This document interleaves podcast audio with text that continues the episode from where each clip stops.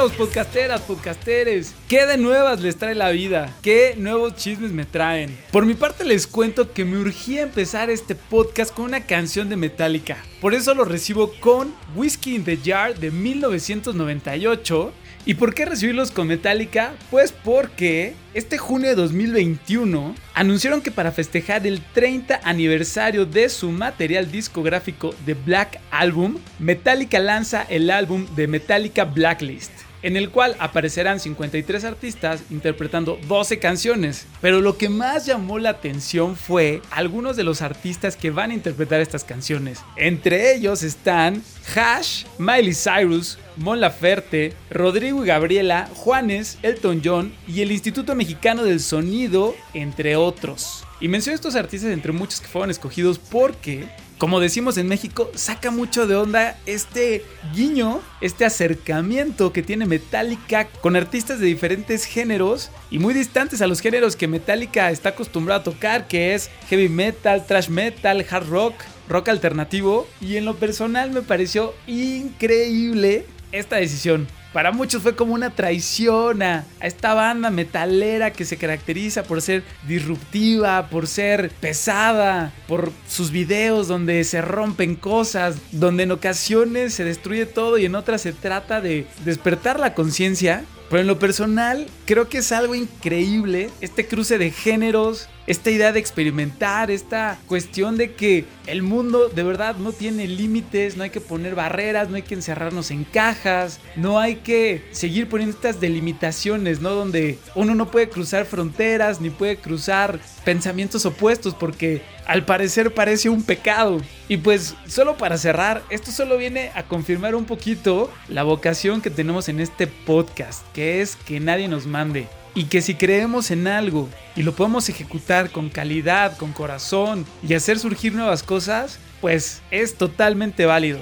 Ya no les digo más, solo que este episodio va a estar muy musical. Les traigo una invitadaza de aquellas, una super invitada. Ahorita les cuento de qué va. Mi nombre es Eduardo Ríos, esto es Tú no me mandas y los dejo con mi parte favorita para que vayamos rompiéndolo todo, las cajas, los límites, las barreras y todo aquello que no nos deja avanzar. Así que, súbanle, vámonos.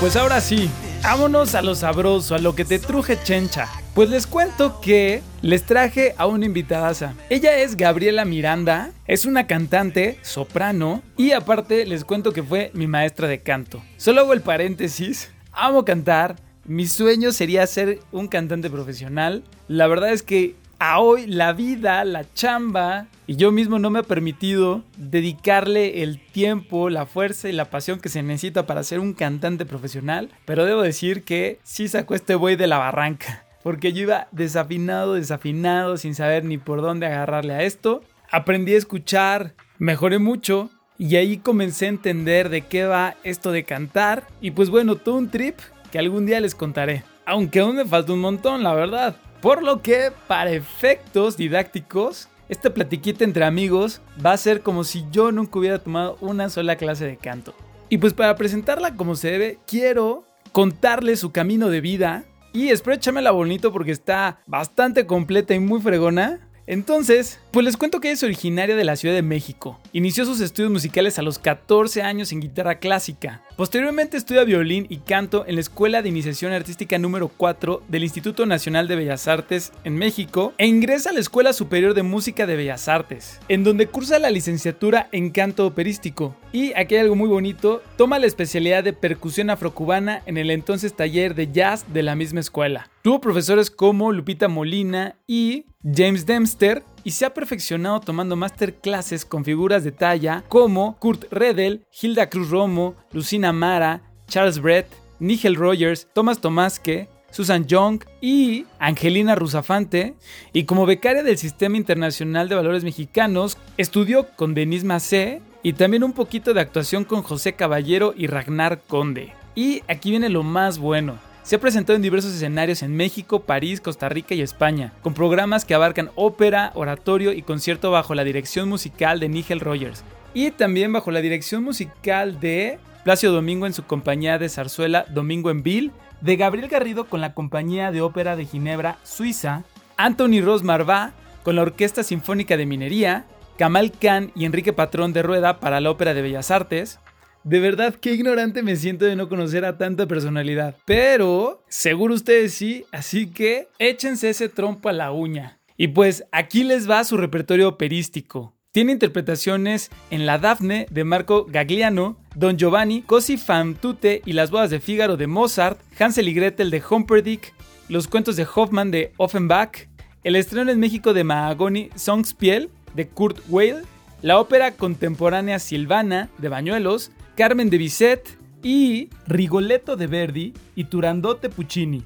Y si no fuera poco, Después de presentarse en la ciudad de París, Francia, en 2006, funda el ensamble barroco La Décima Musa, para dos sopranos y tres instrumentos barrocos, con el que desde entonces realiza una labor de investigación, rescate y difusión de la música virreinal producida en México y Latinoamérica durante el virreinato, presentándose siempre en el marco de los principales festivales especializados en música antigua en México y Costa Rica. En 2004 funda la compañía Operando, con la que produce ópera, diversos espectáculos y el taller de experimentación vocal integral, en donde se desempeña como coach vocal y de repertorio para cantantes y actores profesionales. Y aparte, somos amigos. Y pues bueno, entonces hoy pues aquí con Gabriela vamos a quitarle el mito al canto, a todos esos miedos que nos dan porque yo creo que pues la gran mayoría de la población ama la música, si no es que el 100%. Y de ahí un gran porcentaje yo creo que eh, pues le encantaría ser cantante, estar en un escenario, este, pues poder compartir eso que, que lleva en el pecho, ¿no? Entonces pues Gaby, me gustaría comenzar preguntando, ¿realmente para ser cantante se necesita tener algo en específico o todos podemos ser cantantes? Creo que esa es la gran pregunta que se hace mucho y todos nos hacemos yo diría que si puedes, como les digo a mis alumnos, si puedes hablar, puedes cantar. Que vocalmente, en, en, cuanto a la voz, pues con que puedas hablar, puedes cantar. Ahora, la cuestión rítmica, melódica, el ser lo que llaman ser afinado, tener buen ritmo y demás, son cuestiones que tenemos mucho de, no es instinto, es una capacidad natural. Pero muchos la tienen en menor medida, otros en mayor. O sea, por ejemplo, yo escucho a Whitney Houston y si yo quiero hacer clásico que todos queremos hacer, que seguro no me va a salir, pues no lo voy a lograr, pero tú me dices que eventualmente tengo la capacidad de hacerlo. O sea, ¿qué tendría yo que hacer para poder lograr cantar Deja tu Whitney Houston como este, Jones, Pavarotti, Luis Miguel. O sea, ¿por qué ellos pueden hacer lo que pueden hacer y los simples mortales como yo no? Porque se cree que, que el canto te sale. No es que lo trabajaste, lo practicaste. Hay gente que tiene la condición, y como yo, yo no, o sea, yo desde niña cantaba. Yo cantaba, era súper afinada, tenía rítmica, tenía voz. Digamos que eso me salía, ¿no? Como les digo a ustedes, eso te sale, pero te sale como te sale. Si le piso la cola a mi gato también le sale. Pero si quieres una nota específica, si quieres una nota em, con una técnica adecuada, que no te lastime, que lo disfrutes y que sea el sonido que tú, tú quieres para tu voz, tienes que trabajarlo. Entonces, por eso hablo de que, mira, el canto no es un premio de los dioses del Olimpo, que es solo para los elegidos. Y así se maneja mucho aquí. No no, eso es un mito absoluto. No es solo para los elegidos, es para quienes lo trabajamos. Tienes que desarrollar tu intuición rítmica, melódica y armónica. Hay que desarrollarla, pero muchos nacemos con ella. ¿Cómo sabes si naciste con ella? ¿Cómo lo vas a saber? Pues hasta que empieces a trabajarlo. Es decir, el canto no te sale. El canto, vaya, la, voz bien eh, aplicada, la técnica. Los cantantes que oyes, pues a lo mejor tienen mucho de facilidad, lo que le ¿ya? Pero por supuesto que se han preparado, han, han construido un sonido, sonido que ellos quieren. Entonces, no es el regalo de los dioses del Olimpo. El canto es producto, con todas las técnicas del cuerpo, como la danza, como el teatro, es producto de un trabajo. Ok. Mm -hmm.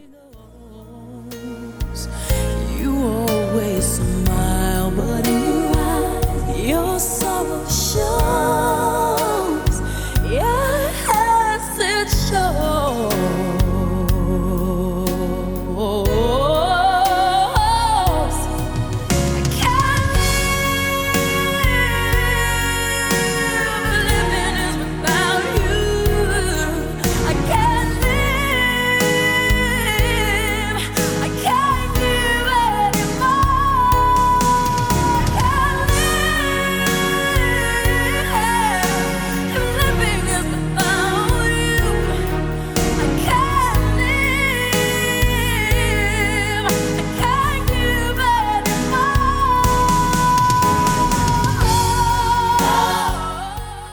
Pero entonces, a ver, me gustaría como que nos dieras este dato chismoso, morboso, escabroso, de qué cantantes nosotros creemos que ya se les dio porque así nacieron y que realmente detrás hay todo un backup de, de estudios, de pues años y años de, de haberle talachado, pero que para nosotros parece como que, ay, así fue. Pues la mayoría, increíble, pero la mayoría. José José. José José, para mi gusto, es el mejor cantante que ha tenido en su época. Él era hijo de, de, músicos, su papá era cantante de ópera. Y José José, pues tenía la facilidad, pero estudió música. Estudió música, era, creo que era contrabajista. Tenía, empezó tocando en grupos. Y él se fue preparando vocalmente y no con su papá. No le quiso enseñar a cantar. Pues porque es una vida no tan fácil. Lo que ve uno en los videos y en las películas. Pues es nada más el producto de muchos, muchos esfuerzos y mucho trabajo. Pero yo les digo a mis alumnos que no hablando de cantantes de ópera, sino de cantantes populares, quienes a lo mejor habrán, tendrán tal capacidad que les sale, ¿no? Pero siempre les va a faltar un poquito de trabajo para mejorar. O sea, a todos los que oyes tú que les sale, pues lo harían mejor si tuvieran una conciencia de lo que están haciendo. Porque la otra problemática es que la mayoría de los cantantes, incluso profesionales, no saben qué están haciendo cuando cantan, porque están acostumbrados a que les sale. Ni siquiera saben explicarte qué está pasando técnicamente, fisiológicamente, que sí es importante. Es importante para que sepas para dónde, qué estás haciendo con tu voz. O sea, es, es, como cualquier profesión, ¿no? Que si tú te pones a estudiar historia, te pones a aprender a manejar, te pones a aprender a cocinar y le practicas y le practicas y le practicas, eventualmente vas a lograrlo. Claro, claro que sí, exactamente. Tú lo viste porque tú has tomado clases. sí. Llegué extra desafinado. Pero fíjate, o sea, y tú creías, me da la impresión de que saliste mucho más afinado, saliste cantando una cosa dificilísima, ¿sí o no? Sí, muy, muy difícil. Muy, muy difícil. Y te fuiste pensando en que te salió. Sí. tú creías que si no te saliera porque pues, no te salía. Y si salió es porque pues los dioses del Olimpo te mandaron la venta. No, te salió, no, más bien no te salió, como yo les digo, no te sale, no te va a salir, ¿eh? Tienes que chambearle, tienes que construir tu sonido. ¿Quieres un buen sonido? Construyelo. Como con técnica, mecánica, con todos los elementos que tenemos, porque la finalidad de cantar no es en sí misma la técnica, sino la interpretación. O sea, aquí tú me dices que eh, en el canto, a la hora de que nosotros escuchamos a alguien cantar y que nos gusta, hay dos cosas, la técnica y la interpretación. O sea, ¿son dos cosas distintas? Bueno, para llegar a la interpretación, digamos, necesitas de preferencia una buena técnica. Hay quien lo hace con una técnica menos adecuada, pero hay mucha gente que se lastima por eso. O la voz les dura menos. O sea, la técnica es el uso del cuerpo y la interpretación es la emoción que le imprimes a la hora de cantar. Digamos, la técnica son todos los elementos que vas a usar para poder construir con tu voz implica conocer tu cuerpo, la cuestión fisiológica, cómo trabaja la laringe, cómo trabajan las cuerdas, la respiración, este, la emoción, el impulso de la energía. Todo eso te va a llevar a formar una técnica que vas a poder aplicar para que puedas interpretar lo que tú quieras, como tú quieras, pues con la mejor calidad y de la manera más saludable sin lastimarte. Estoy hablando de ti. No saben que pensando en tu amor, en tu amor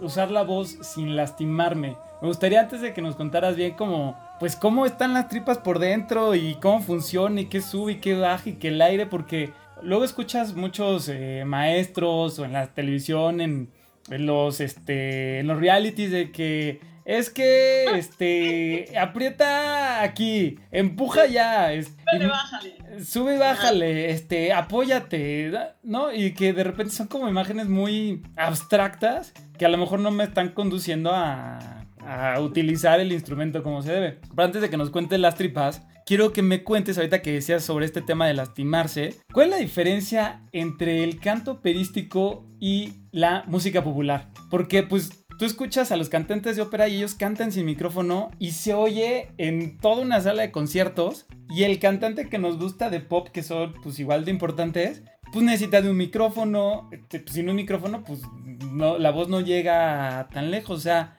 ¿en qué se diferencia uno del otro? Se diferencia en que el cantante de ópera desarrolla su instrumento para que por medio de su laringe y sus resonadores y una colocación, vamos a llamarle entre comillas, así se llama, una colocación del sonido muy específica, puedas tener una resonancia suficiente para pasar por encima de una orquesta sin micrófono. Y eso, ¿cómo lo logras? Por medio de lo que decíamos, por medio de una técnica. Y no quiere decir que un cantante de música popular no pueda desarrollar la técnica ¿eh? para cantar ópera. Claro que puede. Pero sí necesita trabajar, o sea, te necesita horas y horas de estudio, nada más para la cuestión de la voz, sin hablar de lo que se necesita que es leer una partitura, porque ahí es donde está la música, ¿no? Pero no es que uno esté bien o esté mal. O sea, son diferentes formas de atacar el canto. Por decirlo Claro, o sea, son, son diferentes estilos para empezar. Diferentes estilos. Ok. No quiere decir que esté mal una y mejor otra, no, son diferentes estilos. O sea, tú dime si este, una artesanía está, es, es mejor una artesanía que una obra de arte. No, yo no creo. O sea, son expresiones culturales distintas. Por- Porque estás de acuerdo que luego de repente, oye, has escuchado a, a Brahms, a Mozart, a Vivaldi, a etcétera, etcétera, etcétera. Y si a veces no conoces esos estilos o es- esas canciones o estos autores o estos compositores clásicos, pues parece que eres un inculto, ¿no? A ver, pero ahí ya me estás hablando de cuestiones sociales, ¿eh? Ajá. No, al punto al, al punto al que voy es que no es que una sea mejor que la otra, simplemente son partes de una misma materia, ¿no? A ver, son expresiones diferentes. Lo que pasa es que la música clásica sí tiene, es muchísimo más elaborada. Ok. Es decir, tiene una mayor complejidad. Es como eso, o sea, la ópera no está escrita más que en partitura. Necesitas descifrarla, necesitas muchos años y necesitas estudiar idiomas, porque la ópera que surgió en Italia, pero pues se siguió escribiendo en muchos idiomas. Entonces, tienes que estudiar idiomas, tienes que estudiar música, tienes que entender la partitura, porque además eso te enriquece. Si vas a cantar un estilo en ópera, no se canta igual que otro. No se canta igual el romanticismo que el bel canto. No se canta igual el barroco que, que el verismo. Tienes que saber de estilos. Pero en el sentido que tú me preguntas, yo no considero que sea como que más valioso o mejor o peor. Sí es más elaborado como cualquier cosa que ves, que es, pero que te puede gustar. Y la cuestión de, de- de sentirse, de sentirse como menos por no saber eso, yo creo que es una cosa muy enorme.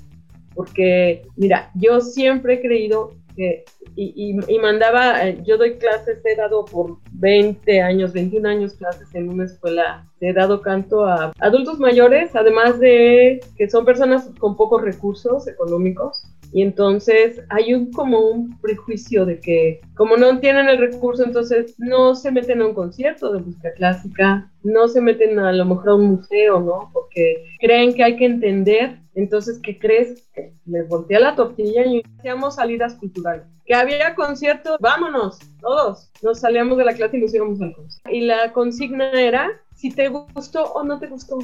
Si sentiste y qué sentiste y les pedía la tarea, ¿no? Así, a ver, impresiones de tal, ¿no? Y no fue una sorpresa encontrar con que les gustaba. A lo mejor no entendían el idioma, pero en el momento en que se dejan de preocupar por entender y empiezan a sentir, se convierte en otra cosa. Se volvieron adeptos a los conciertos de música.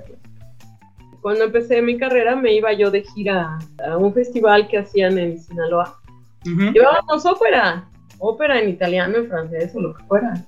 Y llevábamos óperas completas y nos íbamos a meter a los pueblitos, pueblitos, Eduardo. Y la gente salía encantada. Me, llamó mucho la atención que creo que lo resumiste todo en lo importante de la música es sentir. Como cualquier expresión artística.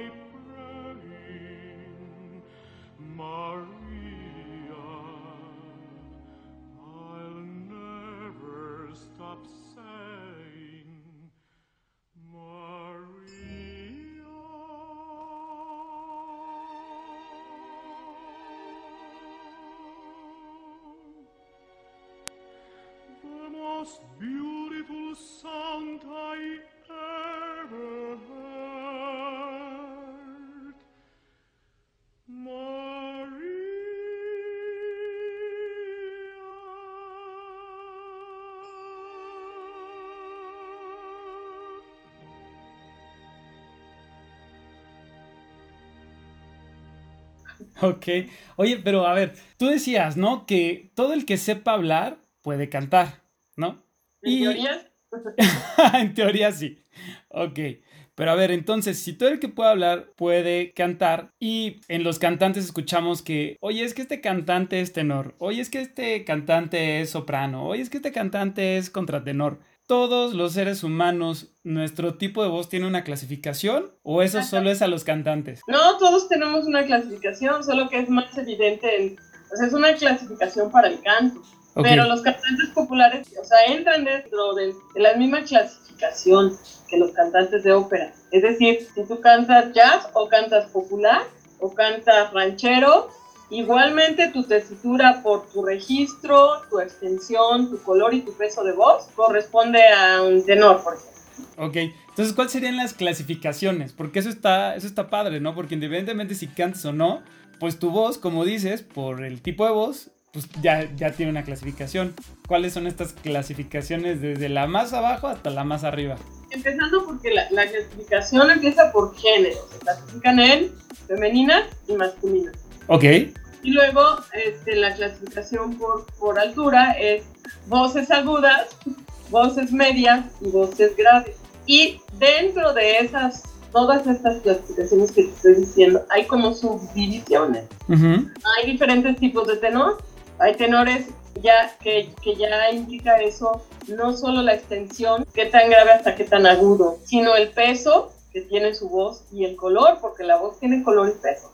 Un tenor un tenor ligero, ¿por qué?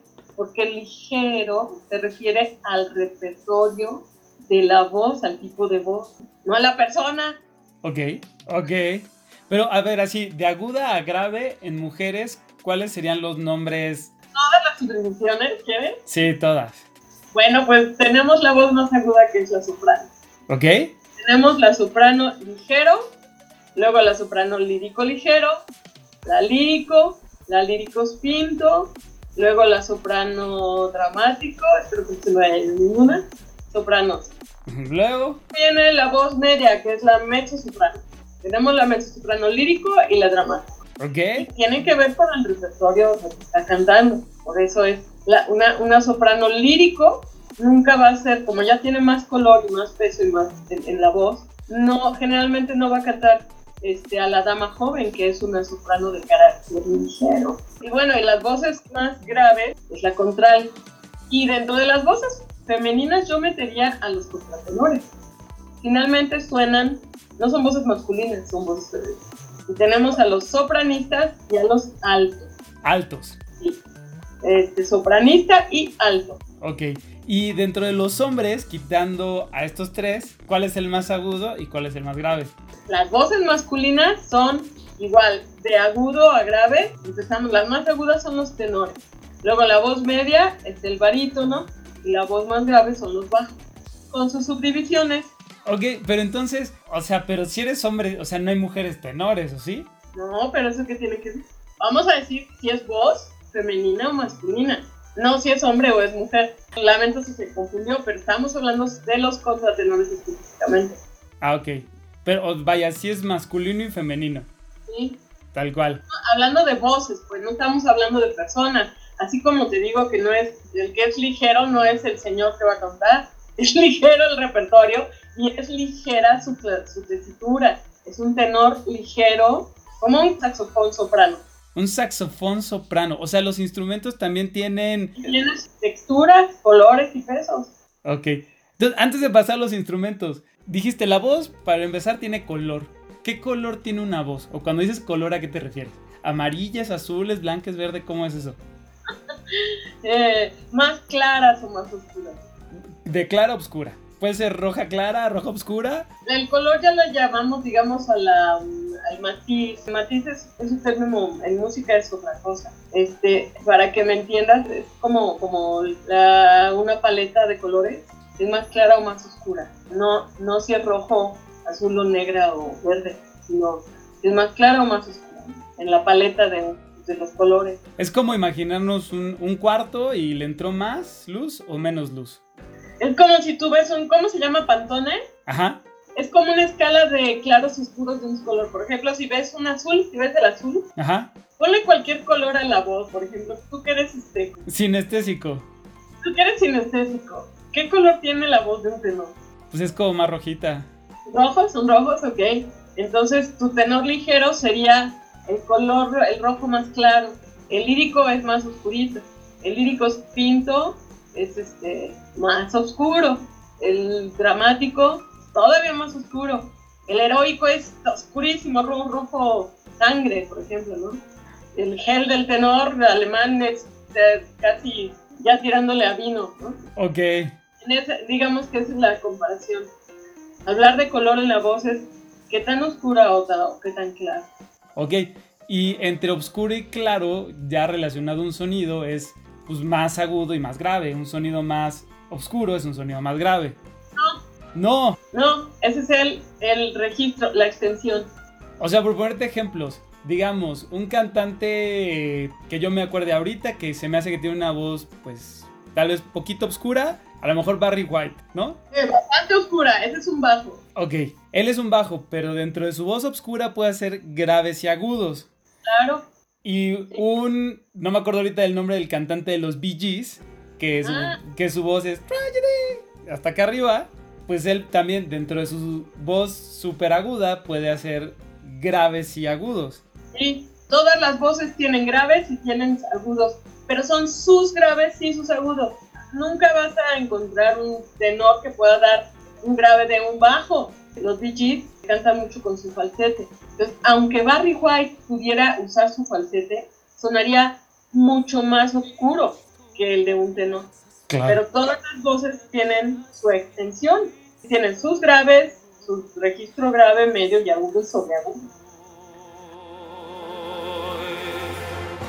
Любовь, похожая на сон Сердец хрустальных перезвон Твое волшебное люблю.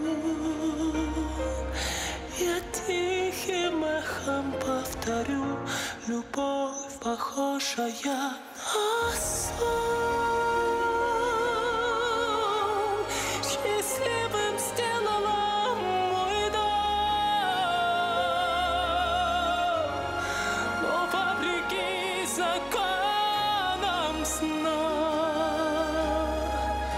Пускай не кончится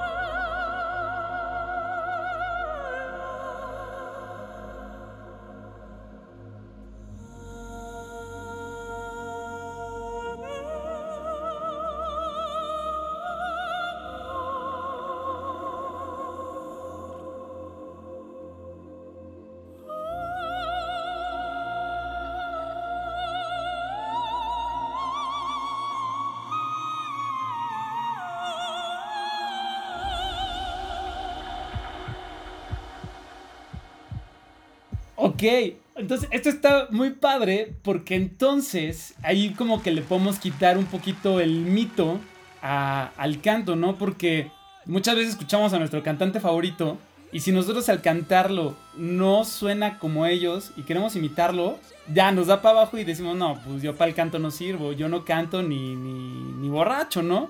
Pero es que realmente si tú quieres cantar esa canción, tienes que, eh, obviamente, juntarte con algún maestro o maestra y que te ayude a cantarla en tu color, en tu voz. En tu tesitura, la palabra tesitura en italiano quiere decir textura. ¿Ok? La textura de tu voz tiene tu color, tu peso y tu extensión. Entonces, una canción que le oyes a Barry White, si tú que eres un tenor lírico, la quieres cantar en el tono que la canta él, pues no vas a llegar a esos graves. Tienes que cantarla en un tono que sea cómodo para ti. Claro. O sea, por ponerte otro ejemplo, ¿no? Que seguramente, digo, no sé, ahorita va a ser la pregunta del millón, pero, por ejemplo, Maluma, cantante de reggaetón. Si yo quiero cantar como Maluma, aún aunque tal vez pudiera ser una música muy básica, pues tampoco, porque él tiene un tono distinto al mío y yo tengo que cantarla en mi tesitura y se va a oír como yo, ¿no? Si, si el cantante no, tú no tienes esa, esa tesitura, si está muy lejos, si tú eres un tenor y él es un barítono o un bajo, aún siendo el mismo tenor, aún dentro de la misma tesitura, tú cantas un poco fuera de tu registro cómodo, de tu comodidad. Te va a costar mucho trabajo, entonces vas queriendo cantar, vas en el carro queriendo cantar lo que vas oyendo. Y, este, y resulta que el cantante, pues, es, este, tiene un registro muchísimo más agudo que tú. Y, y dices, pues yo lo que pasa es que no sé cantar y porque no me sale, volviendo al no me sale. Pues no, no te va a salir. No te va a salir en primera porque no puedes imitar un registro que es como el color de los ojos, chavo. Ok. O más bien es como una huella digital, ¿no? Porque nadie tiene la misma voz que la otra persona. Como el color de los ojos. O sea, si tu tesitura va a ser, si eres un tenor lírico, pues eres un tenor lírico. No puedes cantar de, de bajo profundo. No puedes cantar en ese registro. O sea, entonces yo creo que la clave es dejar de intentar de cantar como nuestros ídolos y empezar a cantar como tú. O como, bueno. Ah, bueno, eso ya implica otra cosa extra que es muy importante, que es, este, estábamos hablando de la imitación del color, de la tesitura, ¿no? Pero eso que estás tocando es otro aspecto muy interesante y muy importante. O sea, tú no querer cantar como fulano. En primera, porque no tienes el del timbre ni el registro. Muy raro, es muy, es muy excepcional. Salvo los que imitan, pueden imitar el- el- una voz casi exacta. ¿no? Por ahí, ahí conocí yo un cantante que- famoso, tenía entrenado un cantante que cantaba exactamente igual. Yo creo que por si se cansaba y, y era impresionante, impresionante. Cantaba idéntico, sabía imitarlo. Pero eso es un trabajo de imitación. A lo mejor era muy parecida a la voz y el chavo lo que hizo fue trabajar para igualarla, ¿no? pero no es su voz natural. Entonces, la voz natural, por muy parecida que sea a otra, va a tener siempre diferencias y lo ideal es usar la tuya, porque tu, tu laringe es diferente, tu paladar es diferente, tu manera de expresarte es diferente, tu emoción es diferente y todo eso se traduce en una interpretación diferente. Claro. Por eso los grandes intérpretes, o los que llamamos grandes intérpretes, son excepcionales por eso, porque son ellos, son únicos, porque logran interpretaciones únicas. Una interpretación es una creación. Los intérpretes no somos repetidores, somos creadores. Pero a partir de qué vas a crear tu propia interpretación de una, de una canción. Es a partir de lo de, de cómo tú entiendes, desde el texto, la música, es una interpretación única, personal. O sea, si lo pones en ese, en ese aspecto, pues es- to- todos estamos como muy mal, ¿no? De inicio, ¿no? Porque todos queremos aprender a cantar, logrando cantar como, como alguien más, ¿no? Puedes cantar como tú quieras, pero si me hablas de aprender a cantar, sí necesitas trabajar y necesitas una guía. Si me hablas de aprender a cantar, si quieres cantar como te salga, te gusta como te salga. Y Dale. te además, te- seguramente si no imitas, te va a salir de la manera más natural. Mira, en México es, México, como dicen, es un cunero de grandísimas voces. Tenemos fisiológicamente, la voz también este, se debe a muchas características físicas. Por eso somos país de tenores en ópera y en general en popular, porque se dan las voces cálidas, hermosas y potentes. Pues nada más oyen que, que trae el gas en la mañana desde donde se oye. De veras, es una colocación, aprenden a colocar naturalmente. Todos podemos colocar así naturalmente. Si tú gritas así, porque es una facultad natural del cuerpo. Ok. Ya si lo quieres aplicar para, para cantar, entonces tienes que aprender una técnica para aplicar todas las características que tienes en tu voz. Yo lo sé, pero alguien vendrá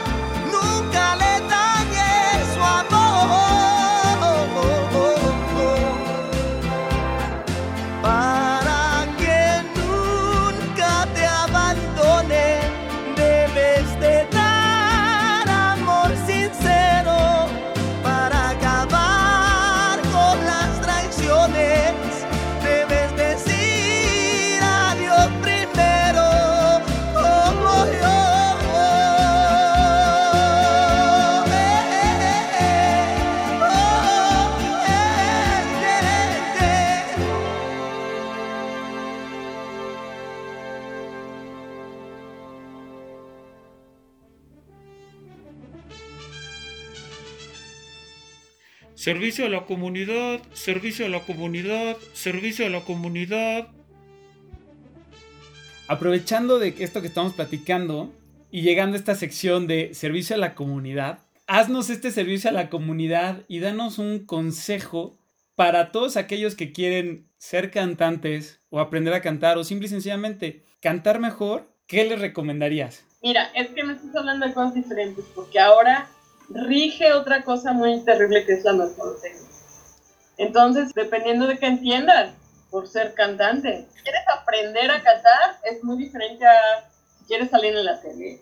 Ser famoso y rico. Simple y sencillamente, yo eh, o cualquier persona que nos escuche, que diga, ¿sabes qué? Yo quiero cantar y quiero cantar mejor. Ya si se vuelve famoso, si se vuelve este, influencer, si lo que quiera hacer, ya es secundario, ¿no? Si salen las novelas, no nos importa. Simple y sencillamente, para hoy empezar y mañana cantar mucho mejor, ¿qué les recomendarías? Pues que tomen clases, pero tienen que ir con alguien que sí sepa cantar. Otro de los problemas que hay aquí es que, como las voces son tan naturales aquí, pues resulta que cualquiera canta, ¿no? Y lo peor, cualquiera pretende que puede enseñar a cantar. Y luego ahí andan, ahí a mí me llegan alumnos con las voces luego destrozadas, ¿no? O sea, sí o sí, para ser mejor cantante, esto es literal tomar clases. tomar clases, pero con alguien que sí, este, que tengas tú la seguridad, la recomendación, que tenga la certificación de no solo de cada clase, sino de que tenga referencias de que no ha lastimado voz.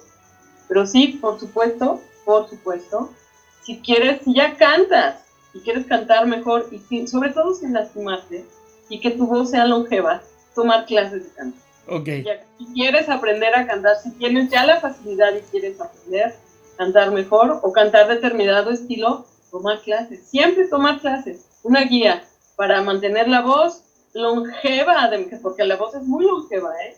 Un cantante sigue bien con, una, con un cuidado vocal, canta hasta los 80, 90 años. Pero por ejemplo, imagínate que yo ahorita no tengo dinerito y no puedo ir con un maestro. ¿Qué cositas podría empezar a hacer o dejar de hacer para tal vez educarme un poquito más en esto del canto? Ay, bueno, eso es muy difícil lo que me estás preguntando, porque es como Dame una luz, una luz, algo.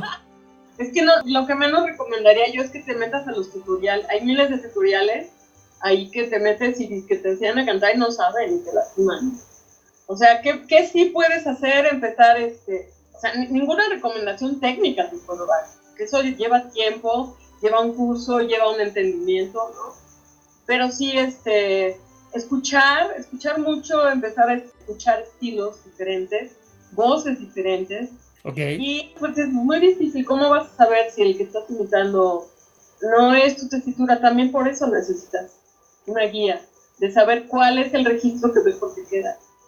Si te puedes guiar por tu oído y tu garganta. Si el que estás imitando te queda muy cómodo, haces exactamente lo mismo que él hace y no te lastimas.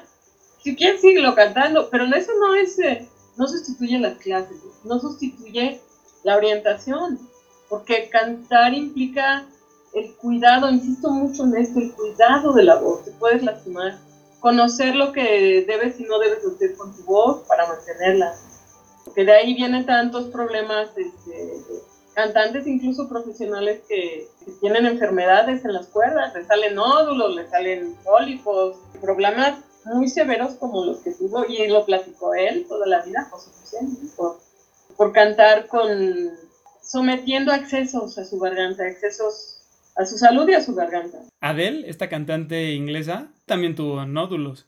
Muchos, muchos cantantes muy famosos han tenido nódulos, ¿sí? Y de ópera también han tenido nódulos.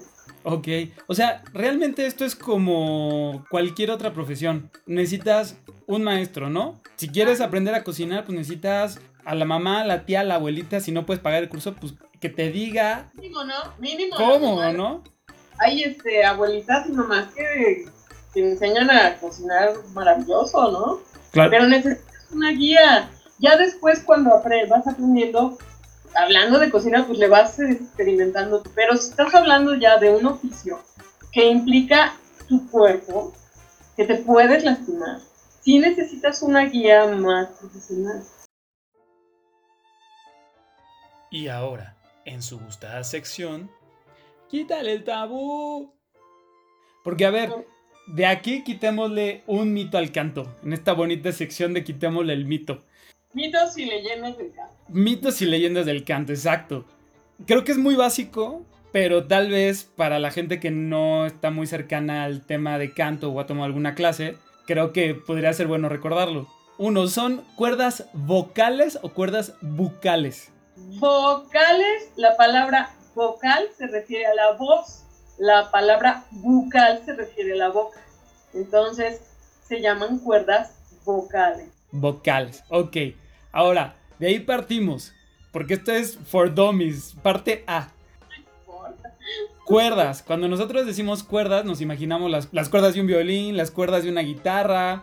Unos hilitos, ¿no? Metálicos. Exacto. ¿Cuántas son y dónde están? Las cuerdas vocales son dos.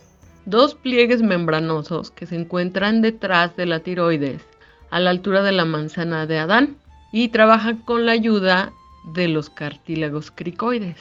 ¿Ok? Entonces, dependiendo también, ayudadas del trabajo de la laringe, estas cuerdas se estiran para los, los- las notas agudas y se relajan para las notas graves. Ok. Es toda una mecánica muy sofisticada, como la de toda, todo el cuerpo. Una mecánica sofisticadísima, la de la, de la, la producción del sonido. para Entonces, cantar, para hablar. Por ejemplo, para producir el sonido, se tiene, tienen que estar cerradas. ajá. Además, presión una contra la otra. Cuando el aire que tú le mandas a presión pasa por las cuerdas, es que se produce el sonido para hablar o para cantar. Entonces estas bandas vibran. Claro, tienen una vibración. Agarra un, un pedacito de plástico y estíralo, bien estiradito, un plastiquito, incluso con un papel, que esté estirado uniformemente, lo calibras con el papel en un punto exacto, soplas con presión, suena el papel. ¿Sí o no? ¿Lo has hecho? Hazlo con una hojita de árbol. Ok. sí. Que son así. Esa es la mecánica de la producción del sonido. Nada más que aquí son dos bandas, dos bandas de tejido muscular que se cierran y que hacen presión una contra la otra. Al pasar el aire entre ellas a presión se produce el sonido que puedes usarlo para hablar o para cantar. Ok. Y cuando se estiran, ese sonido se vuelve agudo. Y cuando se acortan, se vuelve grave. Se van estirando un poquito para, para el sonido agudo y se relajan un poquito, se hacen más cortitas. Son como una liga de cuenta. Naturalmente lo hace la cuerda, porque la cuerda es elástica, es elástica. Entonces, el sonido agudo, ves cómo se estira la cuerda, los pliegues estos, vamos a llamarle pliegues. Si tú dices cuerda, piensas en una cuerda como la de una guitarra. Sí, exacto. Y todos creo que tenemos mal, mal pensado eso. Y estos son pliegue, pliegues, plieguecitos musculares, no son un hilito. Ok. Para todos los que no ubiquen, vamos a subir un video al Instagram donde se vean las dos cuerdas cerrarse y abrirse y estirarse y, y- y relajarse. Y eso se hace con, con un este, endoscopio. Un foniatra te lo puede hacer con un endoscopio. Este, sí, Ok. Claro que hay muchos videos de eso. Y hay videos incluso de tomografías como donde se ve cómo se baja la laringe cuando, cuando canta, cómo se ve cuando se sube, como cuando traga. Todo eso es maravilloso, la verdad. Ok, entonces esta voz tan poderosa que llega al lugar número 200 en una sala de conciertos de Pavarotti, obviamente involucra muchas cosas en su cuerpo, pero literal el sonido de "Oh", surge en esas dos bandas pliegues dentro de su cuello. Ahí es donde surge. Ahí, ahí surge y se amplifica en los resonadores que tenemos en el cuerpo. ¿Cómo? tenemos resonadores, porque suena tambor. todo el cuerpo. Mira, los resonadores, como en cualquier instrumento, por ejemplo un piano, Ajá. en el sonido. En la cuerda, tú tocas la tecla, pega el martinete a la cuerda, suena. Pero si no tuviera su caja de madera, entonces se oiría, nomás lo escucharías ahí. ¿Para qué sirve la cajota de madera? Para que el sonido rebote en la caja y entonces se amplifica y sale mucho, mucho más amplificado. Piensa en una guitarra, si tú pulsas una cuerda, el sonido entra a la caja, la guitarra es una caja de madera. Ok. Tú pulsas una cuerda, el sonido entra a la caja, rebota y sale amplificado. La voz pasa lo mismo. Se forma el sonido en la cuerda y ¿dónde se amplifica? Tenemos varias cajas de resonancia. Tenemos los resonadores que llamamos de la máscara, que están en la zona de los pómulos, los senos paranasales, la frente, el paladar, son resonadores, el primer resonador, este, el, el- perdón, el primer resonador es la laringe, ahí resuena, el paladar y la cabeza es una caja hueca que tenga Cabeza hueca. estructuras, estructuras ahí, pero es una caja. La caja torácica es otra caja de resonancia, aunque tenga ahí este, pulmones y otras estructuras, pero sirve de resonador, sirve de resonador para la voz. O sea, re- realmente el cuerpo es un instrumento en sí, ¿no? O sea, no es una figura alegórica ni ninguna figura poética. ¿Real?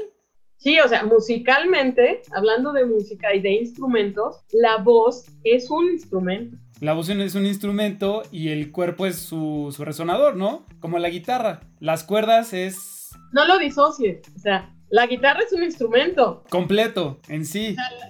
El instrumento no son las cuerdas. La guitarra, toda ella es un instrumento. La voz es un instrumento que necesita obviamente de su caja de resonancia. O sea, el ser humano es un instrumento. La voz, sí, la voz del ser humano es el, el instrumento de la voz es tu cuerpo.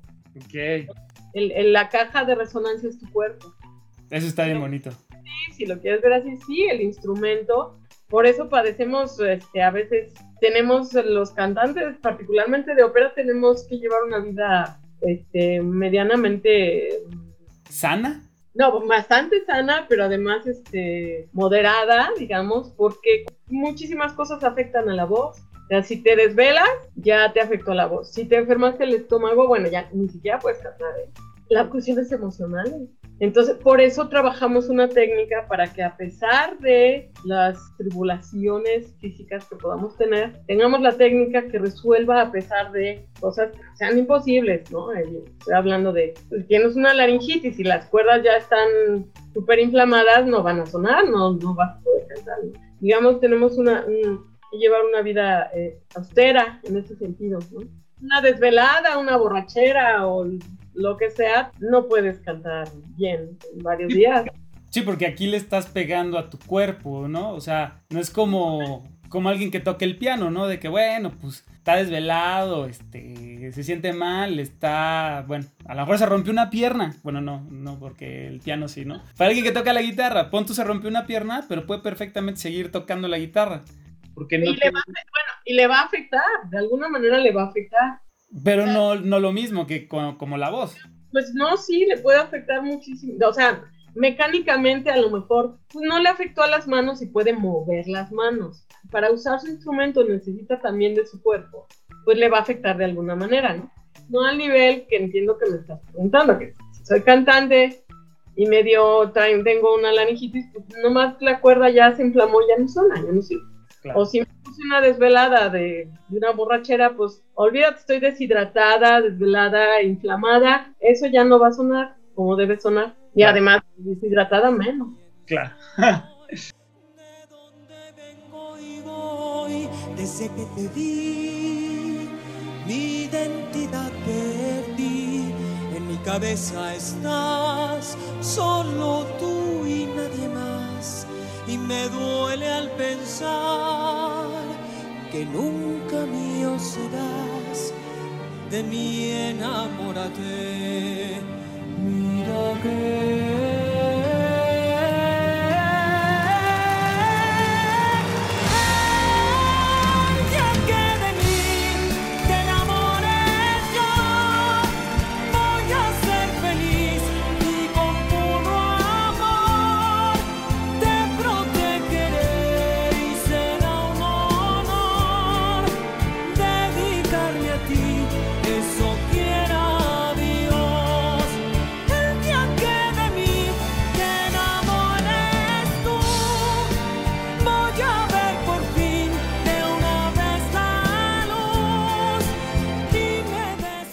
Oye Gaby, pues mira, ya estamos llegando al final y acabamos de llegar a su gustada sección, la recomendación musical. Que aquí pues, la verdad, digo, yo sé que tú eres eh, pues una cantante de música clásica y también de música popular, pero pues sí, creo que el mayor peso tal vez está del lado clásico, ¿no? Entonces creo que está, creo que está interesante saber a alguien de este tipo de, de orientación ¿Cuál sería un par de canciones que le recomendaría a la gente que, que tiene que escuchar? O, o simplemente dos canciones que a ti te gustan mucho, mucho. ¿De qué? ¿De clásico, de popular o de qué? De lo que tú quieras. Me gusta mucho también lo popular, ¿eh? Me gusta.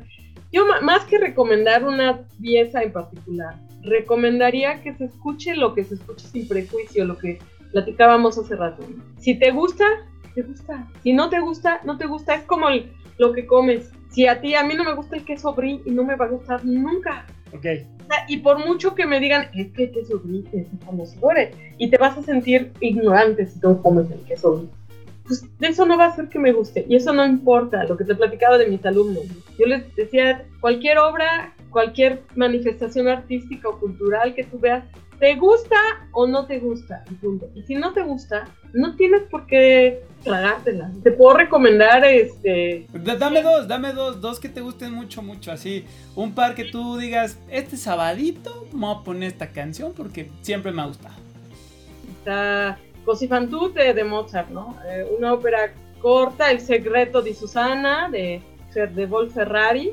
Es- Si quieres escuchar eh, arias, hay, hay un sinfín de arias óperas, de ópera, las más conocidas, que son muy populares porque eh, más eh, em, de verismo, son más fáciles de escuchar, más apegadas a ciertos ritmos, ¿no? Fíjate, con una de las anécdotas que podríamos platicar es que este, la música de Verdi la, la cantaba la gente en la calle, ¿sabes? Ok. Porque es pegajosa, es, tiene un- mucho ritmo y tiene melódicamente es tiene partes sencillas y la gente además, bueno, pues estamos hablando de otro continente con una cultura de música de mil años más que nosotros, ¿no? Ok. Entonces para ellos era pues el, el- la traviata la tarareaban, ¿no? Lo- se volvió el himno nacional casi de, de Italia. ¿no? Ok. Pueden escuchar, no, no importa que no se obliguen, si algo no, yo digo que lo importante es no te obligues, igual que la lectura. Si a mí ya cuando era escuincla nos obligaban a terminar los libros, y luego yo me obligaba por disciplina a terminar un libro que no me estaba gustando y a la mera hora resulta que ni la entendía porque a lo mejor ni tenía la edad para leerlo. Eh, Después aprendí, gracias a un amigo, un gran lector, que decía, yo un libro si no me gusta no lo acabo. Es lo mismo. Ahora sí que porque tú no me mandas, simple y sencillamente escucha lo que te guste, ten apertura de al menos escuchar por primera vez algo y decídelo, ¿no? Decide si te gusta o no te gusta. Y te vale si te gusta o no te gusta. Si no te gustó, por mucha música clásica que sea, no tienes por qué decir, "Ay, debería gustarme o sí me gustó, o ay, qué tonta o qué ignorante que no me No me gustó el punto, como cualquier cuadro. A mí no me gusta muchas cosas de Picasso, a mí no me gusta Picasso. A mí que no importa que sea Picasso, a mí no me gusta, yo no lo veo. Está perfecto. La música clásica es lo mismo, igual la música popular, ¿eh? de cosas y en, eh, como dicen en gustos, se rompen géneros. Se vale que te guste, también hay un prejuicio, ¿no? En, en- entre los músicos clásicos. Todos tenemos nuestros gustos cutres de repente, o sea, Claro. a mí me puede gustar una pieza que es considerada en mi medio como una verdadera basofia y a mí me gusta y qué, ¿no? El chiste es que estés abierto a tu sensación, que te permitas sentir. Yo creo que es lo más importante. Este, permítanse sentir. Yo creo que esa es como de las cosas más padres de, de- de esta recomendación musical en especial que nunca nos habían dicho. Este, y pues nada, siéntanse libres, no se sientan juzgados. Se los dice una experta en canto, una experta en música clásica, alguien con muchísima trayectoria. Entonces, déjense, ya no se estigmaticen, crezcamos todos juntos y pues nada. Y este, lo que sí, lo que sí muy importante, em, si quieren aprender a cantar, sí busquen algún profesor. Y si me permites el comercial, Por Si favor. está interesado, con mucho gusto, yo imparto clases de canto desde hace casi 30 años. Imparto clases de canto también a actores y cantantes que no sean, no solo para ópera, a cualquiera que quiera eh, aprender a cantar y que tenga, esté dispuesto a, a- a trabajar para aprender a cantar. Para, para quien esté interesado, estoy, me gusta muchísimo además dar clases. Lo disfruto mucho, soy una maestra muy, muy de, este, soy maestra muy de vocación y encantada, fascinada de, de- de poder dar clases. Para mí es como armar un rompecabezas muy divertido dar clases. Así que, pues todas esas recomendaciones. Buenísimo. Pues muchas gracias Gaby. Te espero tener otro episodio hablando de otro tema. Que nos platiques todos los chismes de la ópera. Muchas gracias a ti, Eduardo. Encantada de verte. Así que, podcasteros, podcasteras, podcasteres, si quieren aprender a cantar pero disfrutando del proceso creativo, o mejorar su técnica, afinarse, o simplemente experimentar con su voz y aprender a cantar, busquen a Gabriela. Ella da clases en línea todo el año y también presenciales. Nada más hay que ver ahí la, la cuestión COVID, que también es importante mencionar que da terapia de ejercicios respiratorios para quienes se recuperaron de COVID. Y a ella la pueden encontrar en su página de Facebook, que es facebook.com diagonal operando voice coaching. O también en Facebook búsquenla como operando taller de experimentación vocal integral de Gabriela Miranda. También en su canal de YouTube Gabriela Miranda. Ya saben, escríbanle, díganle que le escucharon en Tú no me mandas podcast y seguro que ahí encuentran el camino para emprender en esto tan mágico que es el canto. Bueno, yo me despido. Mi nombre es Eduardo Ríos. Recuerden seguirme en Instagram en arroba tú no me mandas guion bajo podcast y en Facebook. Gracias por escuchar. Los quiero un montón. Y en esta ocasión, porque tú no me mandas, en vez de la recomendación musical que nos hizo Gaby, creo que está más bonito dejarlos con una pieza barroca interpretada por Gabriela Miranda. Disfruten, déjense sentir. Les mando un abrazo y nos vemos en el siguiente episodio. Adiós.